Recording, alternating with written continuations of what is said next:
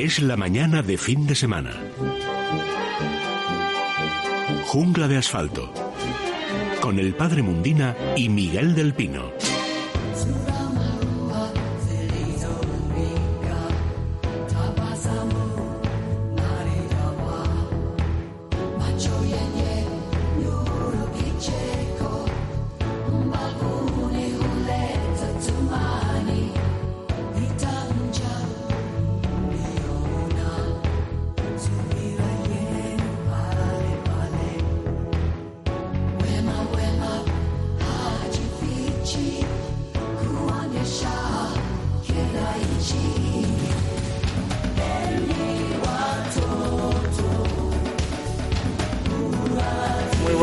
Tengan todos los fieles amigos de la naturaleza en esta calurosa mañana del domingo 26 de julio. Les habla encantado en nombre de todo el equipo de Jungla de Asfalto su amigo Miguel del Pino, dispuesto a acompañarles un ratito por estas excursiones selváticas, pero selváticas sin salir muchas veces de nuestra propia ciudad. Al control, garantía de calidad técnica, Raquel Robles Kelu. Hola Kelu, buenos días.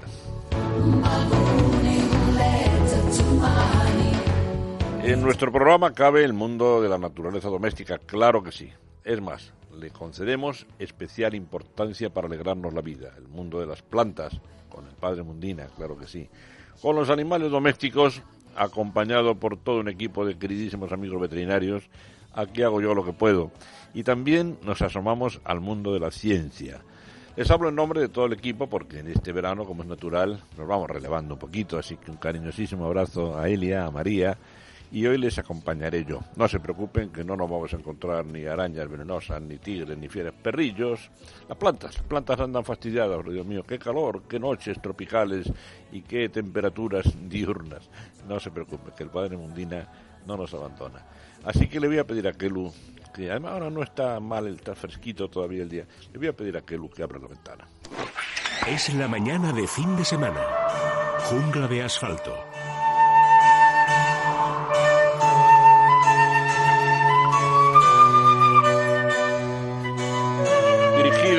a todo el gobierno de España. Dejen de aplaudirse, dejen de aplaudirse que hay que ponerse a trabajar inmediatamente ante la próxima llegada, si es que Dios no lo remedia, de lo que llama el mundo entero segunda ola. Los signos son relativamente alarmantes. Lo digo porque desde el comienzo de la epidemia venimos en nuestra modestia recomendando precaución máxima. Terror, no, porque el terror tampoco es bueno desde el punto de vista de la supervivencia. En este caso, España va teniendo rebrotes, pero yo creo, fíjense, que no estamos repitiendo del todo los errores de la primera vez. Da verdadero horror, eso sí, que el virus vuelva a introducirse en residencias de ancianos. Debimos aprender la lección, debimos aprenderla bien y no volver a consentirlo. En cualquier caso, nos recuerdan cuáles son los ocho focos más peligrosos en esta en este rebrote de la pandemia yo creo que casi es un deber de todos los medios de difusión recordarlos. En primer lugar, hay que tener cuidadito con las cosas que parecen normales. Miren, yo muchas veces comento que estoy muy orgulloso de estar trabajando en esta casa, en Es Radio, por las medidas, bueno, por muchas cosas, pero entre otras, por las medidas de precaución tomadas para todos los que colaboramos y trabajamos aquí por la casa. La primera es pues que no se puede imaginar la cantidad de, torres con producto desinfectante. No da uno 20 pasos sin encontrarse con un pulverizador o con un spray para poder desinfectarse. Desde el primer momento los estudios estuvieron controladísimos, con los micrófonos preparados, en fin, que da gusto, ¿verdad? Y es porque no se debe descuidar la guardia ante cosas aparentemente nimias. Por ejemplo, las reuniones familiares. ¿Quién va a pensar que el primo Pepito que viene de no sé dónde? Pues sí, puede ser, puede ser que sea asintomático. Y en esas reuniones familiares se están produciendo brotes. Fumar, fumar entre, entre amigos, fumar en un sitio cerrado, cantar. Yo, por ejemplo, que soy muy aficionado a cantar generalmente por lo mexicano o por zarzuela, pues tendría que comprimirme en este caso, comprimirse en lo que dicen la verdad de la paloma, lo de, cambiar, reprimir por comprimir, fue uno de los grandes éxitos cómicos de la de la paloma. Bueno, pues hay que comprimirse, le diría el castizo. Por otra parte, hay que tener mucho cuidado también, mucho cuidado con la residencia de mayores. Por favor, blindemos esa residencia. Ya hemos sufrido demasiado con la pérdida de tantos de nuestros mayores. Por otra parte, eh, los test, los test es fundamental. Reclamamos, se vienen reclamando el mayor número posible de test por ejemplo, test aquellos que vienen y no le vamos a echar la culpa al turismo, y además Dios nos libre con la falta que hace, ¿verdad?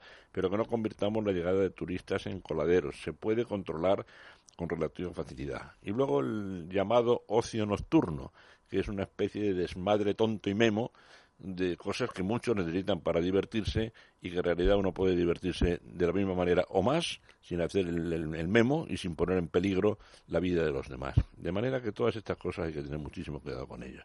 Ayer, dentro del comienzo que se, mm, venimos haciendo en este programa desde que comenzó la pandemia, también tuvimos a una ilustrísima personalidad científica con nosotros, el profesor César Nombela.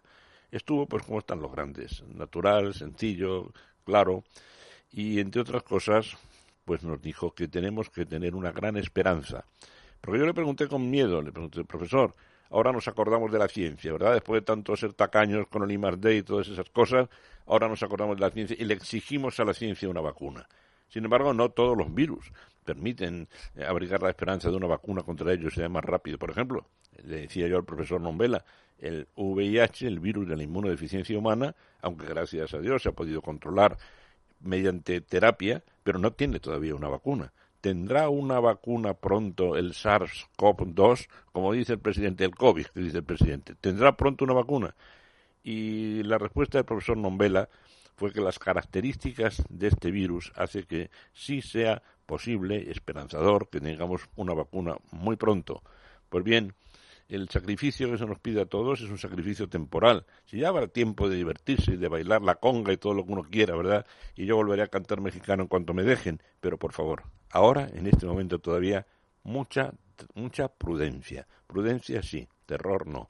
Y nosotros, pues seguiremos en nuestra línea de recordarlo durante todo el verano, porque podemos divertirnos mucho en el verano sin necesidad de poner en peligro nuestra vida y la de los demás. Y a ver si en octubre, a ver si en el otoño ya tenemos cada vez noticias más esperanzadoras y más próximas sobre el desarrollo de una vacuna.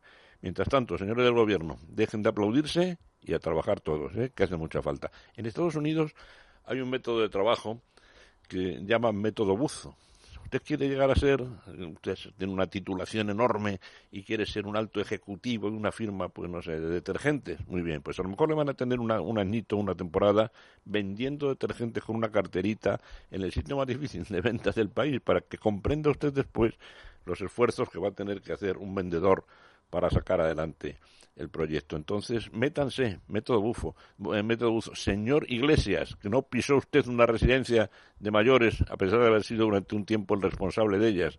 Investiguen, entérense, hablen con los con el personal que se está jugando la vida. ¿eh? No se pongan de perfil y sobre todo no se aplaudan, porque es que resulta hasta impúdico. Adelante, por favor. Gelo, cierra la ventana.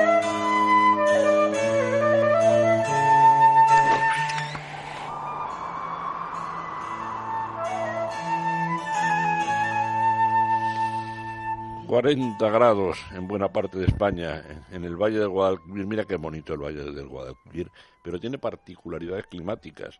En él se encuentran los puntos más calurosos tradicionalmente de la preciosa geografía española.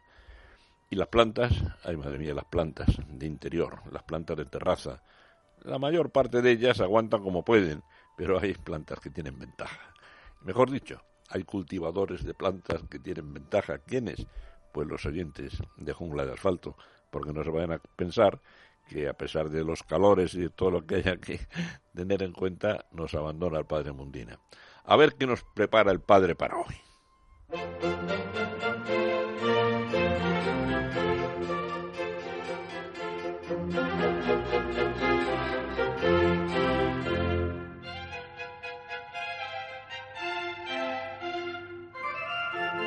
Hoy vamos a hablar de una planta que todos ustedes probablemente la han tenido en su casa, en su habitación. Es una planta que puede durar pues muchas semanas. Si se la cuida un poco bien, pues puede estar pues un mes, mes y medio, incluso hasta dos, con eh, todas sus flores y, alegrándonos precisamente eh, el, alegría del espacio donde la tenemos colocada. Me refiero hoy día, voy a primero me gusta siempre definir la planta es un género de plantas perennes, arbustivas, suculentas, con hojas muy carnosas, eso sí, por eso quiero definir, porque las hojas son carnosas y ustedes que la han tenido y las han tocado, pues dirán, pues es verdad. Y en general eh, son cilíndricas, ovaladas o lineares y flores en forma tubular o de casi, digamos, de, eh, pues yo diría que eh, son como si fueran eh, tubulares, como si fuera un tubo que se abre por la parte eh, de, la parte de delante abierta y es más acampanada, o, más bien sí sería casi como una campana, que, se abre en la parte, es como de una de las plantas que hablamos el otro día, que hicimos una comparación semejante a la campana. Bueno, pues el calanchoe, sus flores, que saca una barbaridad de ellas, y que las plantas son carnosas, pero sobre todo dentro de las plantas llamadas, digamos, calanchoes, que verdaderamente eh, duran tiempo y son preciosas, son las que proceden de un cruce con la Blosfeldiana. Blosfeldiana. Las que proceden de la Blosfeldiana son las que en verdad duran muchísimo tiempo. Y este género se compone principalmente de plantas que tienen el nombre de arbustivas, como hemos definido, con gruesas hojas carnosas y ramilletes terminales de flores tetrapétalas y tubulares en forma de campana, como decíamos, pero no me salía la palabra tubular. La más conocida son las variedades y formas híbridas claro, como les he dicho antes, de la Blosfeldiana.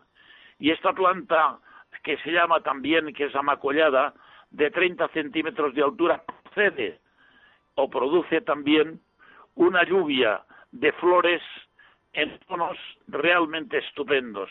Pueden ser, los ramilletes pueden ser rojos, pueden ser amarillos y que brotan en otoño y en invierno.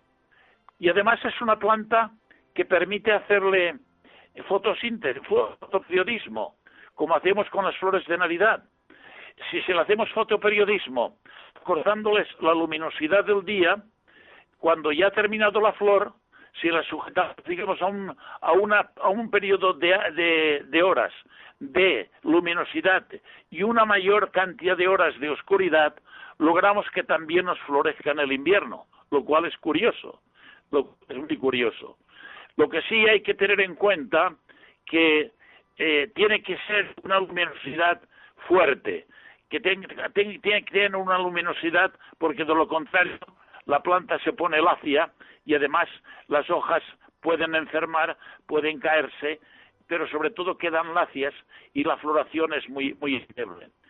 Eh, es bueno también que por lo menos medio día de sol, sobre todo en invierno, cuando la tenemos en flor, si logramos poner en flor, pero la podemos comprar porque, claro, está este pequeño secretillo lo conocen muy bien los viviristas y sobre todo en Holanda, y por eso en el invierno recibíamos también cantidad de calanchoes que la gente decía, uy, pues si están en flor, claro que están en flor porque han sufrido lo que llamamos eh, en las flores de Navidad el hacer de fotoperiodismo pues tantas horas de luminosidad y tantas muchas más de oscuridad para que la planta se crea pues que ha pasado el tiempo y por lo tanto vuelva a florecer. En cuanto a riegos, pues hay que ser muy moderados, los riegos de primavera a otoño muy bien, pero luego hemos de ser muy muy muy muy parcos y muy prudentes en el riego durante las épocas de invierno si la tenemos en flor. Pero si no hacemos fotoperiodismo, cuando ya la flor se nos ha pasado, si la queremos tener para el año siguiente, la podaremos, la dejaremos en un lugar, digamos, en semisombra, pero que no sea muy frío, que esté a una temperatura ambiente dentro de una habitación, pero que tenga luminosidad. Y los, de los tallos que irán brotando de la parte baja, podemos nosotros hacer esquejes de tal manera que los podemos entresacar y plantar en una macetita y nosotros mismos nos podemos reproducir la planta. La multiplicación, pues la he dicho, es, es, es esa, la que les he dicho. Naturalmente que cuando se, tiene que multiplicar con estos plantones que salen en la parte inferior desde abajo de la parte, digamos, de la cabellera radicular, lo que sí es cierto que cuando lo saquemos y sobre todo si tenemos algunos polvos para poderlas eh, tocar un poquito en el polvo de enraizamiento, lo que sí es cierto que hemos de tener una habitación que por lo menos tenga 18 grados de temperatura. Y con esto no cabe la menor duda de que vamos a tener unas, unos calanchoes preciosos, hermosos y sobre todo pues la alegría que da ver una flor que dura pues mes, mes y medio, esto siempre alegra el aspecto y el espacio en donde lo tenemos. Y por otra parte, pues significa que nos hemos preocupado pues de una bella criatura vegetal.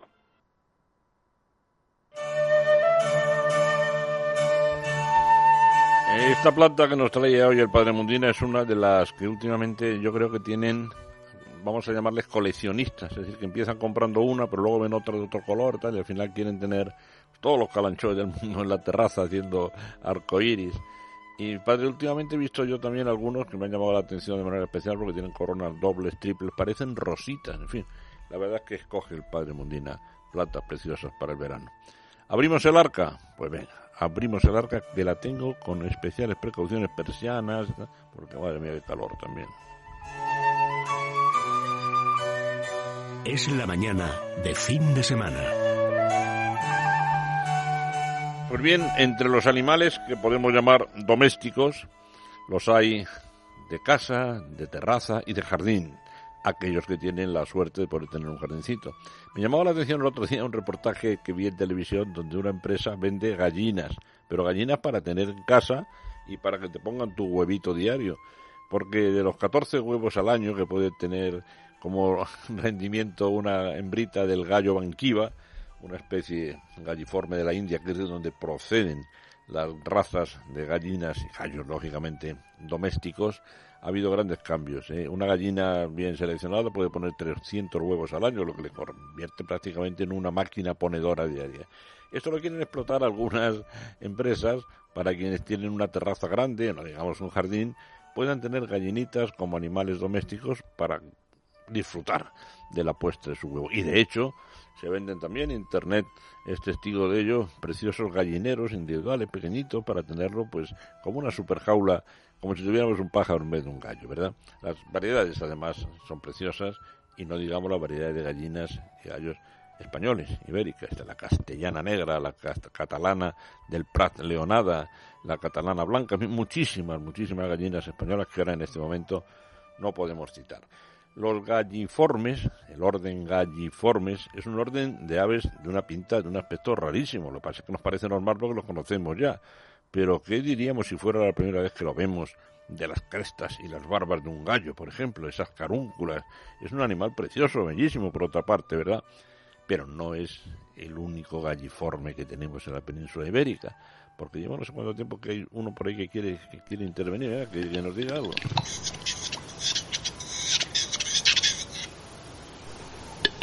Anda, ya sé quién es. Ya sé Es castañeteo, es inconfundible y es un recuerdo de que España tuvo también, claro que sí, una era glacial.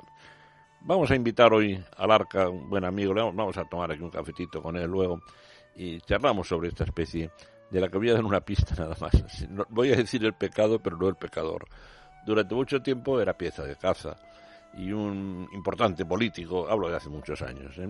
Pues tenía pensada una cacería para abatir un macho y ponerlo en su despacho la cabeza disecada, pero apareció un genio, el gran Antonio Mingote, ese dibujante maravilloso, más que dibujante, porque era dibujante, era crítico social, era humorista, era de todo, y puso una viñetita, una viñetita en el diario ABC que paralizó aquella cacería. Dijo lo siguiente, entre las curiosidades de la fauna española se encuentra el exterminador de las curiosidades de la fauna española. Y la cacería no llegó a realizarse. Ezequiel Martínez, buenos días, amigo. Hola Miguel, ¿qué tal? Buenos días. Estuvo, estuvo inspirado Mingote, ¿verdad? Aquella sí, sí, la verdad es que estuvo ahí preciso y certero. Yo, fíjate que yo tengo ese recorte, lo, lo, lo conseguí, lo tengo. Muy bien, que es histórico. Mira, yo tengo varios recortes de prensa. Uno de ellos es este, ¿verdad? El de, bueno, el de las curiosidades de la fauna española, pero conservo uno también precioso de alguien a quien yo aprecio muchísimo, cuyo recuerdo aprecio muchísimo, que es el gran Antonio Fraguas Forges, ¿verdad? Que otra, otra viñeta que esa se refería a los animales de compañía. Se veía solamente los pies de sus amos, la, la correíta y dos perruchos graciosísimos, con una pinta, pues uno con peluchos así alborotados y el otro con lanas, y hablaban entre sí los perros. Y decía uno a otro, dice, oye, tus amos tienen pedigrí, y decía el otro, no, son unos Fernández Pérez. A lo que contestaba el otro, son los más cariñosos. Es que siempre queda hueco para la genialidad de los humoristas, ¿verdad? Un abrazo para el recuerdo también del gran Forges. Bueno, ¿qué le dirías tú a ese que acaba de expresarse por ahí, Ezequiel? Bueno, sobre el uruguayo dices. Exactamente, exactamente. Pues eh, la verdad es una especie fantástica, increíble, que está realmente en peligro de extinción yo te puedo decir que aparte de todo lo que haya leído de, naturaleza y de medio ambiente, los paisanos, los paisanos son los que me dicen muchos datos sobre el uruguayo. Ahí, ahí iba yo, ahí iba yo, tus testimonios personales, ¿verdad? claro, a mí me, eso es lo que me, gusta mucho para los cuadernos de campo, para los estudios, para todo tipo de cosas, y son los que realmente conocen muchísimo, conocen lo que es la, la fauna porque lo han vivido. Por ejemplo, Mero, el, antiguo guarda de, del Parque Natural de Somiedo, pues eh, mero pues, cazo uruguayos, imagínate. y, cosas curiosas, me decía que el macho se caza y la, y, la hembra eh, no se caza porque no se puede comer, o sea, que porque me decía su mujer de Tita que tiene unas fiebres, entonces me dice, los machos son riquísimos, con tomate, etcétera. Habría, habría muchísimos, porque testimonios de varias personas me dicen que, que los veían cuando estaban nadando en el borde de los caminos, la hembra con todos los pollitos detrás, y debe ser una, especie muy abundante en su tiempo y además también me dicen que, que al no haber eh, muchísimos depredadores, pues por ejemplo no había en esa época, hace 50, 60 o hacia atrás más años, no había tanto gato monteses, no había jabalí, no había lobo, eh, no, no había ciervo porque lo reintrodujeron en el año 69-70. Entonces todas, todas estas especies que, eh, como decían ellos, los mantenemos a raya, las manteníamos muy altas, pues eh, hacían que el uruguayo estuviera más tranquilo y que no se pisaran los huevos, nadie comía los huevos del uruguayo, no había tanto depredador, no había zorros porque ellos cazaban las pieles, o sea, cazaban, cazaban los zorros para vender las pieles y entonces pues el, monte estaba bastante limpio según ellos, su, su parte que me, cuentan antiguamente de cómo eh, digamos usaban usaban el bosque no entonces el uruguayo eh, parece que había una población muy muy sana y muy abundante no que se cazaba que se cazaba normalmente y que mucha gente, como tú decías, de políticos y gente rica venían a cazar el macho de uruguayo cuando estaban los cantaderos y, y los guardas y estos paisanos que yo hablo con ellos los acompañaban a los sitios para que eh, llegaran exactos donde estaban los, los gallos y los pudieran cazar. Es una cosa muy, muy ancestral, muy antigua. Y pero ellos te dicen sus testimonios y cómo veían el, la naturaleza, cómo veían el bosque. Y incluso había casos muy curiosos. Me contaban un señor que vino de Andalucía bajito, dicen, dicen que era tan alto como la escopeta, y como el, guarda iba con él, dice que como no podía subir porque había mucha nieve, pues la escopeta lo usaba como si fuera una, un bastón, entonces el cañón se le, el cañón se le llenaba de nieve, y dice, jolín, si llega a disparar con el cañón lleno de nieve se le revienta, etcétera. Y, y, el mismo paisano disparó a un uruguayo, eh, le, le a matar, eh, y, y, nervioso como estaba, pues luego le remató otra vez otro disparo y claro, el guarda dice que llenó todo el bosque de plumas y como lo quería para disecar, pues luego el guarda tuvo que estar recogiendo todas las plumas y metiéndose en una bolsa para disecar el animal y que no faltara ninguna pluma. Qué tiempo, qué tiempo, querido Yo recuerdo, espérate que a lo mejor tiene algo que decirle el uruguayo este que, teníamos con nosotros, a lo mejor tiene algo que protesta. Veo, veo claramente sonidos de protesta, lo que está diciendo, ¿verdad? Veo claramente sonidos de protesta. Hombre, hay que decir también que se están haciendo ahora desde hace muchísimo tiempo proyectos de conservación científicos por todas las comunidades que tiene Uruguayo y sobre todo por el Principado de Asturias, que tiene una población bastante buena mm. y que está, está, intentando que esta especie pues no baje, no, no baje, por lo menos se mantenga y ver dónde están los fallos para dicen que uno puede ser el cambio climático, el uso del suelo, bueno, una serie de cosas que todavía no se saben exactamente, pero vamos, se está haciendo unos centros de cría en cautividad. O sea, se está haciendo todo para que esta especie pues pueda. Hay un museo del uruguayo. O sea, que se está haciendo todo para que esta especie los no, capítulos, Los capítulos que dedicó Félix a la especie en su serie El hombre y la tierra eran con ejemplares del, primer centro de cría en cautividad que prosperaba por allí por la Condición Cantábrica. Digamos que es curioso que sea la, población de uruguayos ibéricos se reparte en dos masas, esta la cantábrica de la que estamos hablando y luego la pirenaica y que cada una de las dos poblaciones se ha especializado en la alimentación. Los pirenaicos comen fundamentalmente acículas, hojitas de pino, mientras que estos otros comen frutos propios del bosque mediterráneo, del bosque caducifolio. Curiosidades de la fauna española. Y qué animal más bello, ¿verdad, Ezequiel? A mí sí me horroriza un poco el que precisamente la, caza del matarlo sea cuando viene el ejemplar más bonito del, del, cantadero a pelearse con otro, ¿verdad? Qué bonita ocasión para la caza fotográfica y para el vídeo, ¿verdad, Ezequiel? Claro, es que deben entrar, como muchas especies, en un, en un celo muy profundo y muy fuerte que hacen que, que aunque esté el hombre a, a 10 metros de él o a 5 incluso, no, no se dé cuenta y esté pendiente de las hembras y de pelearse con los machos y de cantar para llamar la atención.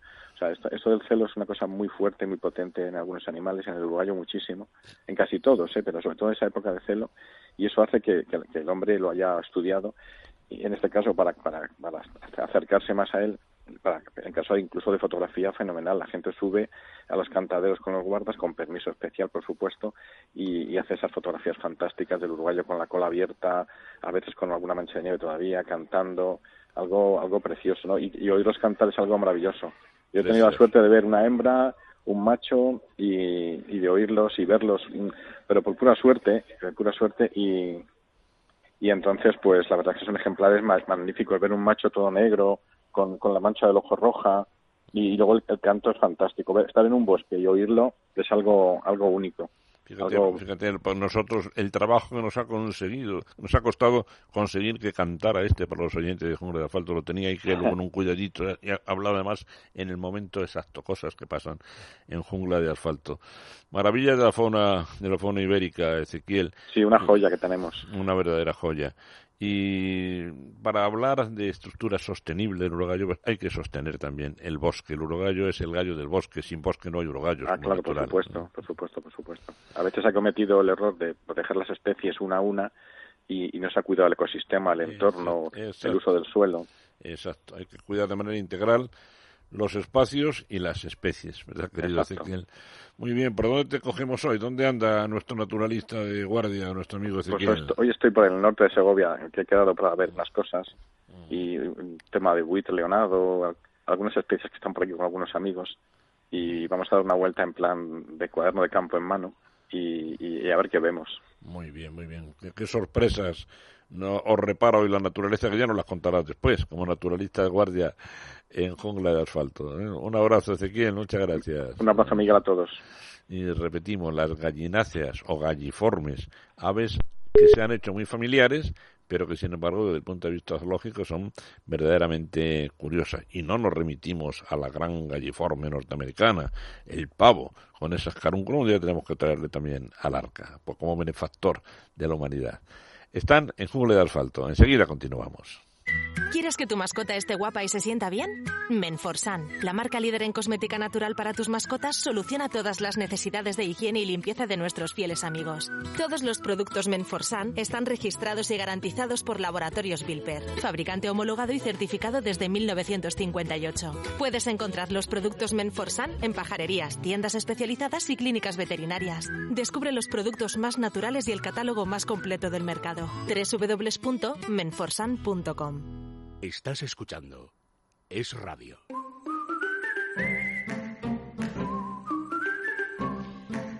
Seguro que muchos ya tenéis vuestro masical. Si aún no lo tienes y padeces ese picor cuando sales de la ducha o has cambiado el calentador de agua por culpa de la cal, escucha porque esto te va a interesar. Antonio Ruiz, buenos días. Estoy en lo cierto, ¿verdad? Hola María, muy buenos días. Pues efectivamente estás en lo cierto porque colocando Masical, que es un dispositivo antical de tratamiento de agua, Masical, magnético, sistema antical, pues conseguimos que la cal no se pegue por donde el agua pasa y podamos eliminar toda la que se ha ido recuperando, eh, la que se ha ido acumulando con el paso del tiempo para recuperar ese caudal de agua perdido y conseguir también que nuestros electrodomésticos tengan menos averías y duren mucho más tiempo. No solo en, viviendas, eh, también se puede instalar en comunidades de propietarios, cafeterías, hasta en piscinas podemos colocar un masical efectivamente, incluso en, las explotaciones agrícolas y ganaderas, para conseguir que el agua dura se comporte como un agua más blandita y podamos eh, erradicar el problema de la incrustación, que incluso en la agricultura taponan los solicitos de salida y merma lo que es el funcionamiento y el buen riego de los agricultores, para mejorar la calidad del agua, para poder consumirla directamente de cualquier grifo, disfrutar de baños mucho más relajantes ahora, sin que notemos ese picor que mucha gente nota y que es tan molesto. Se acopla sin obras, María, no hay que usar ninguna herramienta, dura toda la vida, más de 100 años, y si durante el primer año no nos convence, lo podemos devolver y recuperar nuestro dinero. Si lo pido ahora llamando al 902 107 109, ¿cuándo lo recibo y quién lo va a instalar? Pues si lo pides hoy domingo, lo recibes eh, pues en un par de días como mucho, lo coloca el usuario sin hacer obras, en, un minuto nada más, es sumamente fácil, viene perfectamente indicado, incluso podemos acceder a un código QR que mandamos con la información en el cual se despliega un vídeo de instalación para si alguien tiene duda, pues que se puedan disipar todas. ¿Tienes alguna promoción especial para los oyentes durante este fin de semana, Antonio? Atención porque es el último día, solamente hoy, de la mejor de las promociones. Tres masical al precio de uno, María. Solamente vale 99 euros un masical, te llevas tres para que lo podamos compartir en tres viviendas y cada unidad salga a tan solo 33 euros. Último día en el 902 107 109 y para oyentes de Es Radio, gastos de envío totalmente gratis. Bueno, pues cerramos el mes de julio por todo lo alto con Masical 3 por 1 marcando el 902 107 109. Aprovechen la promoción Masical 902 107 109. Gracias, Antonio. Un saludo, buenos días.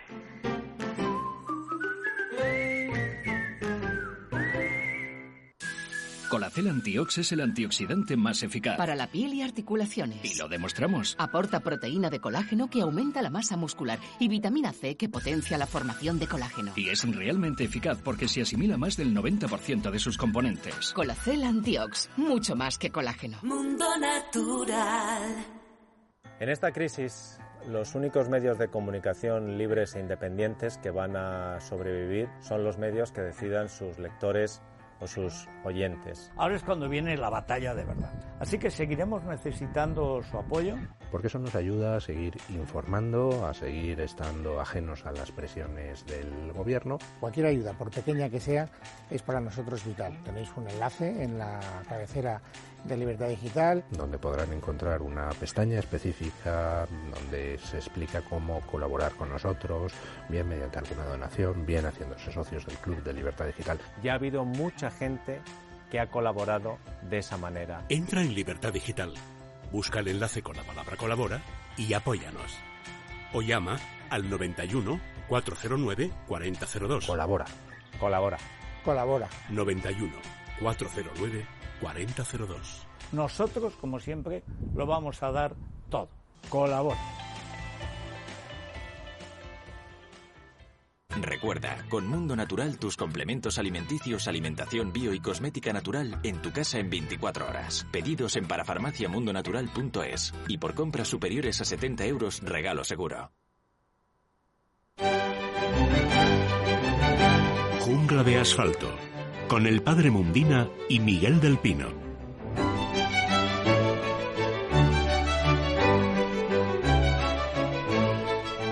Con nuestros amigos de Menforsan nos hacemos hoy una pregunta. Vamos a ver, ante este sol tremendo, antes hemos protegido las plantas con el padre Mundina, ante este sol tremendo, ¿hay que proteger también a animales, a las mascotas, como por ejemplo el perro?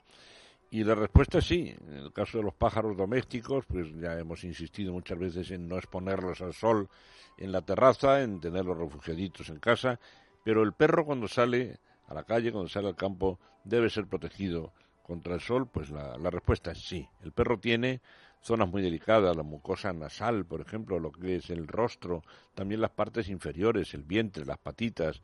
Pues bien, Benforsan nos ofrece también un protector solar, pero un protector solar con factor 30 de protección, ¿eh? que se puede eh, impregnar en esas zonas delicadas del perrito, un flyer que no deja olor, que es muy agradable y que nos permite eh, pues también prevenir cosas como las, las escaraciones de la piel y hasta el cáncer de piel en, el perro. ¿eh?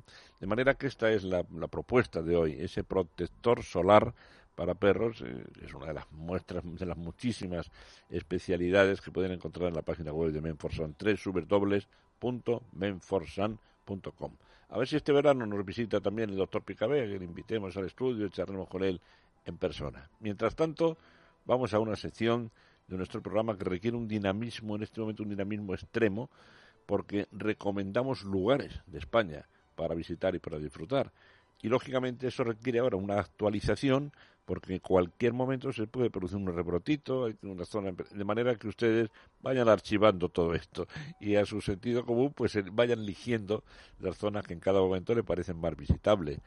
Hoy nos quedamos en una localización de España que está siendo protagonista este fin de semana, Cantabria. Lo digo porque ayer encontrábamos allí descansando, bueno, descansando, preparando cursos de verano al profesor César Nombela. Hoy hemos estado también buscando urogallos por aquella zona y creo que María Teresa nos va a llevar también por aquellas maravillosas tierras cántabras, por cierto, muy bien protegidas, muy resistentes ante la enfermedad, ante la pandemia. Hola María Teresa, ¿estás por ahí? Estoy por aquí. Hola, hola, hola.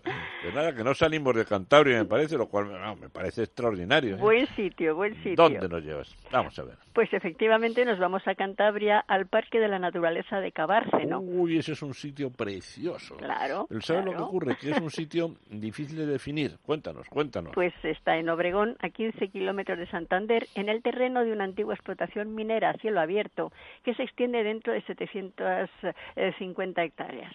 Claro, entonces los huecos en el terreno, las excavaciones, pues son una especie de superfosos naturales que ya quisiera cualquier zoológico, ¿verdad? Pues venga, cuéntanos. Como muy bien explica su folleto informativo que encontraremos en Internet, no es un zoológico ni un parque natural, es un espacio naturalizado que ha recreado el hábitat de los animales en una casi total libertad. Son cerca de 120 especies de los cinco continentes distribuidos en recintos de grandes superficies. Las visitas se han vuelto a autorizar después del confinamiento. Conviene reservar la entrada online con una antelación mínima de 24 horas.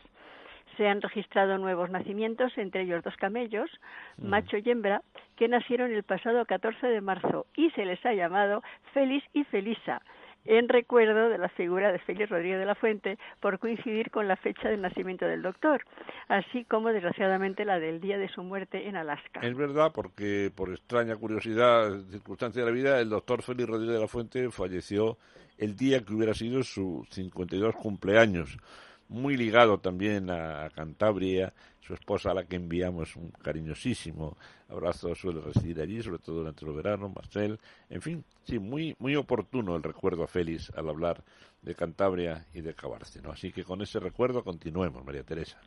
Más de 20 kilómetros de carretera surcan el parque con distintas zonas de aparcamiento.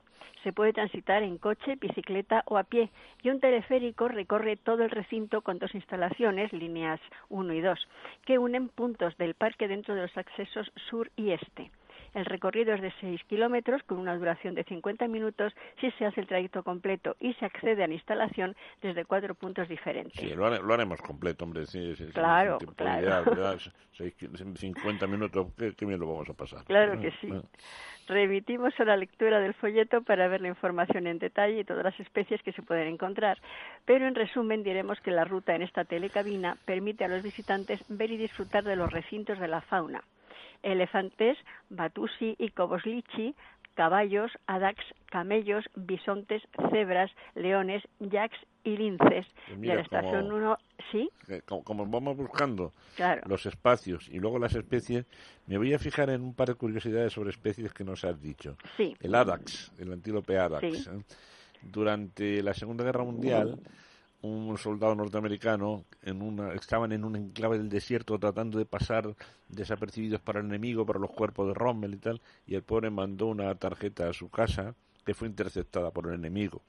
en la tarjeta decía, estoy en un sitio muy árido, en pleno desierto y tal, y ayer vi un antílope blanco y los detectaron. los detectaron porque el único punto del desierto en ese momento donde se podía encontrar el antílope Adax era donde estaban y fueron localizados por el enemigo. Es curiosidades a veces, ¿verdad? Y los cobos lichi también parece que sí. El cobo, cobo, se llama lichi o antílope de leche y es uno de los muchos antílopes africanos de cuernos mm, en anilla, estrepticeros. Curiosidad, sobre todo para los niños que lo estén mirando. Cuando vemos las ramificaciones de los cuernos, de las cuernas de los ciervos, están diseñadas por la naturaleza para que no se maten, para que enlacen la cuerna cuando se empujan y no sé. Bueno, pues en los antílopes de, de, cuernos anillados ocurre lo mismo. Cuando se pelean los machos, los anillos de los cuernos hacen que se enlacen y no llegan a, y no llegan a herirse. Así que todas esas curiosidades son los antílopes africanos. Pues estos animales eh, los veremos de la estación 1 a la 2 en el mirador del Rubí. Precisamente desde el Mirador del Rubí se alcanza a ver la bahía de Santander, parte del macizo de Peñacabarga, y cambiando de orientación veremos una gran zona del parque. En el tramo siguiente, hasta la estación 3, se pasa por los recintos de los leones, papiones y canguros, además de admirar los paisajes cársticos del parque. Bueno, nuestros oyentes saben de sobra, son expertos ya en lo que es un paisaje kárstico, ¿verdad? que viene de la región del Karst, en Yugoslavia aunque se podría aplicar a cualquier paisaje, por ejemplo, de Cuenca o de las serranías calizas de, Andalucía. El paisaje kárstico es un paisaje calizo, donde la disolución del CO2 atmosférico en el agua crea ácido carbónico que disuelve la caliza. Y pasamos al precioso mundo de la caliza horadada, de las cuevas, de la gruta, de las estalactitas, cars en estado puro. Claro que lo tenemos en la zona caliza del norte de España, como aquí. Muy bien, muy bien. Adelante, adelante. Desde aquí se puede volver al punto de inicio pasando por los recintos de las hienas, los hipopótamos y los elefantes. Nosotros, como tú bien decías, seguimos hasta la estación 4. Veremos los recintos de los osos, las cebras, los hipopótamos, también impresionantes formaciones cársticas, otra vez, claro que sí, el lago Sexta y unos lapiaces de 15 metros de altura. El Lapiaz, pues es una llanura cárstica. Hay en, el, en la ciudad encantada de Cuenca, hay un Lapiaz espectacular que recibe un nombre muy descriptivo, es el, el mar de piedra. ¿eh? Porque esa llanura excavada de forma cárstica, de forma caliza, pues parece un mar en el que las olas son precisamente la, piedra, una verdadera preciosidad. Sí, sí. Otros atractivos, reptilario, tigres, gorilas, granja, demostración de técnicas de vuelo de aves rapaces y habilidades de los leones marinos. a todos estos puntos de interés se unen los diversos servicios que ofrece el parque. Amplia oferta para restauración, restaurante con carta y menú, frente a la sabana de jirafas y avestruces, encima las vistas son espectaculares, se insólitas. A la jirafa hay que ponerle la comida en alto para porque no tengan que molestar bajar tanto la cabeza hamburguesería y autoservicio también, cafeterías para bocadillos, pinchos, parque infantil, botiquín y adaptación a personas con discapacidad. Deseamos a todos una feliz visita, observando las medidas sanitarias, mascarilla en los recintos cerrados y en el teleférico, higiene de manos, así como las propias en un espacio natural protegido. Muy bien, ¿y por qué hablamos hoy, por ejemplo, de Cabárceno? Porque nosotros todos los años, sobre todo cuando me quedo yo en representación del equipo, pues mm, promocionamos de manera completamente desinteresada y sincera la visita a este tipo de centros, centros zoológicos que no se pueden llamar zoo, cada uno tiene sus particularidades, esto es un espacio naturalizado, como tú acabas de decir muy bien, porque creemos que es una forma magnífica también de, conocer esta otra parte de España.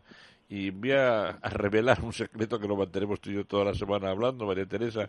Y es que cuando preparas estos guiones y tal, siempre tenemos el resquemor. Vamos a ver, ¿y si recomendamos un sitio que precisamente en esta semana haga un rebrote? Bueno, si no se trata de decirle vayan ustedes mañana, por supuesto, vayan ustedes si las circunstancias y el momento lo aconseja, pero déjenlo ahí, déjenlo ahí en el archivito que les va a ser muy útil cuando digan, ¿dónde iríamos? Pues, pues eh, acuérdense de esos espacios y especies que eso sí, María Teresa nos garantiza que están muy actualizados, que no se trata de un guion de hace tres meses, sino que lo prepara al día y teniendo en cuenta la actualidad. Así que en eso estamos, María Teresa. Muy bien. gracias. Hasta la semana que viene. Que bien lo vamos a pasar hoy en Cabarte, ¿no? Eso es. Hasta la semana que viene. Espacios y especies en jungla de asfalto.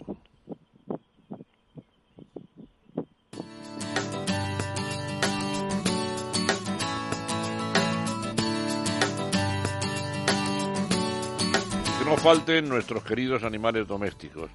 Ayer hacíamos una referencia a esa campaña de la Fundación Affinity para recordar lo importantes que pueden ser los perros para niños que han podido sufrir por el confinamiento y que se muestran con un comportamiento un poquito más arisco de lo normal, porque lo han pasado mal, pobrecito, mucho tiempo en casa, ¿verdad? Los, los perros, cualquier animal de compañía, son importantísimos para los niños. Para hablar de esto y de todas las mil cosas que necesitan los animales domésticos durante el verano, nuestro querido veterinario de cabecera, el doctor Oscar Piedrola. Muy buenos días, Oscar. ¿Qué tal se presentan estos días súper calurosos, querido? Buenos días, Miguel. Pues con, con comida fresquita y con mucha sombra de árboles, Miguel. Bien. Hablamos del gazpacho, sin duda, ¿verdad? por supuesto, por supuesto Miguel. Muy bien. ¿Y nuestros animalitos? ¿Qué requieren estos días? ¿Alguna curiosidad en tu clínica, en los Tres Olivos, allá por el norte de Madrid? Pues mira, Miguel, esta semana hemos, hemos descubierto así un hallazgo totalmente eh, casual, porque venía un perrito que se llama Welcome, ¿Sí? venía con, tres añitos a hacerse una revisión eh, eh, anual. Nunca había venido a la clínica, era su, se había mudado y era la primera vez que venía. Me permites una interrupción, queridos. Claro. Que es, que, es, que me, es que me ha parecido muy bonito que personaliza de tal manera el animal que nos hablaba como si hubiera ido él. O sea, iniciativas. pues es curioso, lo llevaba. Es, es, curioso esto que me dice Miguel, porque me decía la doña Carolina que, que, que, entraba muy a gusto en mi clínica, que en otros sitios iba como, como con más miedo. Yo, yo, no creo que tenga que ver con, conmigo. simplemente pues el animal, simplemente el animal, pues bueno, por había entrado ahí y, el caso es que, bueno, vine, a hacer una revisión porque venía recomendado por otra compañera mía, Arancha, que, que, le estaba haciendo unas sesiones. Y hola, me dijo hola Arancha, hola. y me dijo que, bueno, que quería hacer un, un chequeo general porque ya tiene tres añitos y hay que ir vigilando. Y, y una vez más recalcar la, la importancia de hacer revisiones periódicas a los perros, Miguel. Y mm, encontramos un quiste renal de siete, en un perrito de 7 kilos que para que os hagáis una idea es un, como una mezcla de caniche un poco más grande, 7 kilos de perro, de, pues eh, tenía 7 centímetros por 7 centímetros, un, quiste renal un riñón derecho. Es, enorme, ¿verdad? sí, antesco, antesco Miguel. Hay dos opciones cuando ocurre esto, y fue un hallazgo totalmente casual, porque bueno, vino a hacer una revisión, le hicimos una ecografía, afortunadamente no le ha, no le ha dañado ninguno de los dos riñones, ni siquiera el que está en, donde está el quiste y aquí hay dos opciones o se quita el porque el quiste estaba en un sitio muy peligroso como para intentar quitar solo el quiste. O se quita el riñón entero que es una cirugía pues pues bueno pues mucho más agresiva y decidimos solo solo vaciar el quiste y hacer un tratamiento conservador y ir viendo la evolución porque bueno tiempo para quitar el riñón siempre hay siempre hay siempre tenemos. Y eh, llegué muy bien, le quitamos 80 mililitros de líquido que había en, en, el quiste, Miguel, una barbaridad para un tamaño tan pequeño de, perrito. Qué barbaridad. ¿Qué habría pasado, Oscar, si no, si no tiene su, su dueña la, la, buena idea de llevarle a hacer un tratamiento preventivo, una exploración? ¿Qué habría pasado si eso continúa? ¿Podría haber explotado quizá el quiste? ¿Podría haber sido...? Bueno, podría haber, exacto, podría haber explotado, haber provocado una peritonitis, Miguel. Además, el líquido lo estamos analizando lo, enviamos al laboratorio porque esto que te estoy hablando fue, fue este jueves pasado y aún no tengo los resultados. Pero no, no tenía un aspecto. No un aspecto tumoral, como si fuera un tumor, pero sí un, aspecto como con purulento y un poco así feo. Por eso hemos decidido analizarlo. Y podría haberse reventado, efectivamente, o podría ya estaba bordeando un poco el uréter, mm. que para, aquellos que no lo sepan es el conducto por donde sale la orina desde el riñón hacia la vejiga, mm. y, y estaba ya empezando a comprimir el uréter. Entonces hubiera, hubiéramos tenido un problema renal a nivel de ese, de, ese riñón y, bueno, pues una insuficiencia renal, un problema. Me voy a permitir añadir, Oscar, que te lo digo por mi experiencia cuando fui biólogo conservador en un zoológico de Madrid, la, bueno, la especial incidencia de patologías en los animalitos viejos, seniles, ancianos, carnívoros, ¿verdad? Porque claro, la dieta fundamentalmente proteica es el riñón el que tiene que barrer todos los residuos, las ureas y las gaitas, ¿verdad? Entonces, yo me quiero acoger a lo que has dicho de la necesidad o de la conveniencia de hacer exploraciones, sobre todo los animalitos ancianos. Lo mismo ocurre en el gato, si no me desmientes, ¿verdad? Sí, sí, sí, por supuesto. Sí, estamos hablando de un chequeo eh, anual. Tampoco no quiero asustar a la gente ni, alarmarles, ni, ni, por supuesto es algo que, que veamos afortunadamente en todos los perros ni en todos los gatos. Pero bueno, hacer un chequeo a tu animal llevarle una vez al año al veterinario, que se le haga una serie de pruebas preventivas y si, y si, tenemos suerte, lo mejor que no puede pasar es que no tenga nada. Yo, a mis perritas les hago un chequeo todos los años y están estupendas. Pues bueno, pues mucho mejor. Eh, de eso se trata, ¿no? De estar bien. Y, y nos da mucha información, porque en este caso hemos cogido esa supuesta insuficiencia renal muy a tiempo, porque no, no me ha dado tiempo a, ni a comprimir el uréter, ni a, ni a desestructurar lo que es la estructura del riñón. O sea que muy contentos con Welcome, la verdad. Claro que sí, ese, ya verás cómo ese sale. Pronostico que sale adelante estupendamente. Y qué satisfacción, qué satisfacción más grande, ¿verdad?